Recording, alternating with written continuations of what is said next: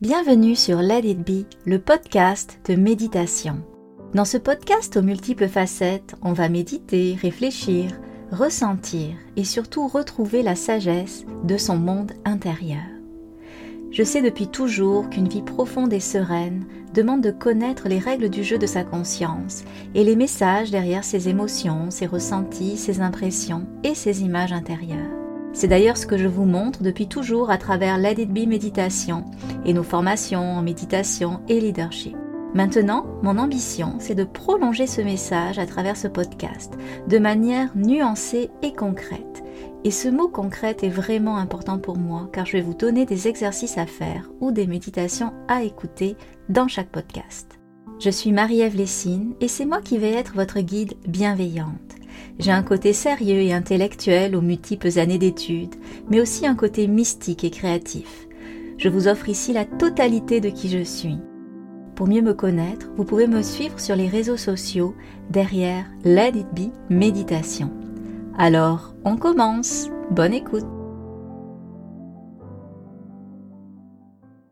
Alors bonjour à tous, je suis vraiment ravie de renouer avec le podcast, que ça fait un petit moment que je ne vous avais pas parlé. Et vous allez voir, ce podcast est un petit peu particulier. Je vais mettre tout ça en contexte. Et euh, voilà. Donc déjà, la première chose pour vous donner un peu de nouvelles, parce que ça fait quelque temps, je reviens de ma retraite de 10 jours de méditation, donc un équivalent de Vipassana avec euh, un moine bouddhiste que j'adore qui s'appelle Jagara. Et c'était juste fantastique. C'était une période de ma vie où ce dix jours, euh, j'en avais besoin et je l'ai dégusté comme euh, quelque chose de délicieux. J'ai pas de parallèle à faire forcément. Et ça m'a fait un bien fou. Ça m'a reconnecté à moi un niveau que je connaissais pas, alors que je pensais quand même être pas mal euh, branché sur moi-même et mon ressenti. Bref, euh, c'était euh, extrêmement bénéfique et évidemment à refaire très très très régulièrement. Alors depuis qu'on ne s'est pas parlé, il y a beaucoup de choses qui se sont comme placées. je porte un projet avec ma collègue Sophie Le Sar la Tendresse qu'on a appelé Artospection. C'est l'idée de venir faire de l'introspection par la méditation, les œuvres d'art et l'art thérapie. Donc on a créé tout un parcours là-dessus. Et d'ailleurs, euh, la partie méditation, je vais aller l'approfondir dans le cadre d'une maîtrise à l'UCAM, justement en méditation et création. Donc je commence, j'ai déjà commencé d'ailleurs, mais je vais euh, officialiser tout ça à partir de septembre. Et donc, dans le cadre de ce projet Artospection, on écrit un livre avec Sophie pour expliquer c'est quoi l'artospection, un livre très pratique d'ailleurs avec plein de belles œuvres d'art. Et euh, dans ce livre, euh, je me suis amusée sur un passage à créer un poème. Et c'est ce poème que j'avais envie de vous livrer aujourd'hui. Mais juste avant, pour continuer avec euh, les actualités, vous allez voir, il y a un lien aussi avec le poème. J'ai aussi créé euh, un cours euh, sur les émotions. Je l'ai appelé euh, les émotions autrement. Mais je l'ai pas encore lancé ce cours, même s'il est disponible sur mon site web. Mais peut-être que je vais l'appeler créer ses émotions. En tout cas, il y a quelque chose autour de ça. Et c'est vraiment mon cours bonbon. Je vous mentirai pas que ça fait des années que je pense à ce cours-là. Et même si le cours est simple en soi, il est vraiment transformateur. C'est un cours qui vient nous aider à aller à la rencontre de nos émotions par la pleine conscience et l'imagerie libre et euh, non, non, seulement venir respecter les émotions qu'on vit pour les libérer, mais aussi, euh, parce que j'ai appelé le tableau stratégique, venir choisir la bonne méditation qui va nous aider à euh, avoir l'état d'être, créer les belles émotions qu'on veut avoir dans des moments un peu plus difficiles. Et tout cet entraînement-là, il va porter fruit non seulement sur le moment, mais par le biais d'un jeu de cartes, on va pouvoir aussi rappeler ces émotions-là dans la vie courante beaucoup plus facilement sans avoir besoin de méditer à chaque fois. Alors c'était les toutes dernières actualités.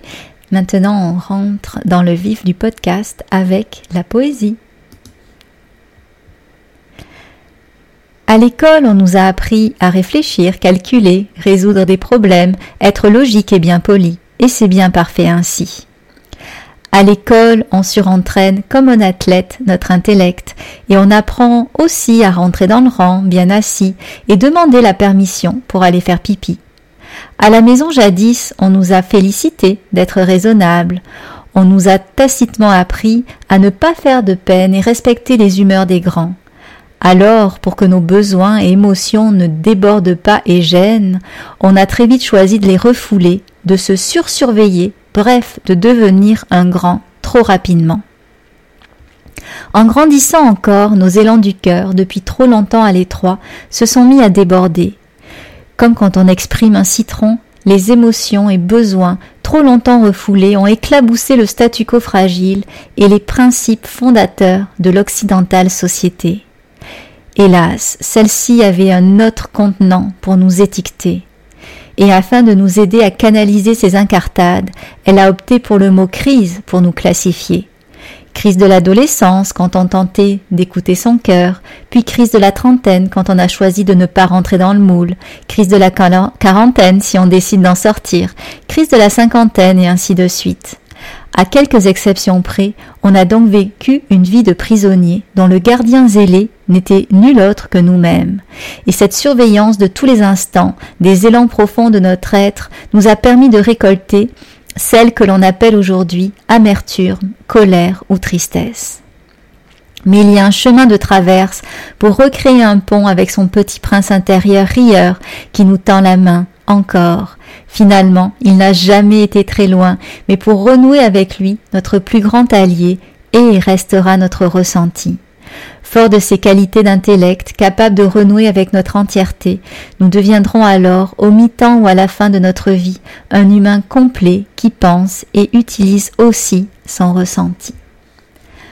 Alors voilà, c'était un petit poème qui explique pourquoi c'est normal et difficile de revenir à soi et de redonner une place à son ressenti, mais par la poésie, la méditation, l'artospection, le nouveau mot qu'on a créé, je voulais même pas expliquer. Bah oui, je voulais un peu expliquer, mais donc l'introspection par l'art, par tout ce qui vous fait du bien, qui vous ramène dans votre corps, dans vos émotions, avec lucidité et bienveillance. Mais toutes ces activités-là font en sorte qu'on se rebranche à nous-mêmes et à notre ressenti.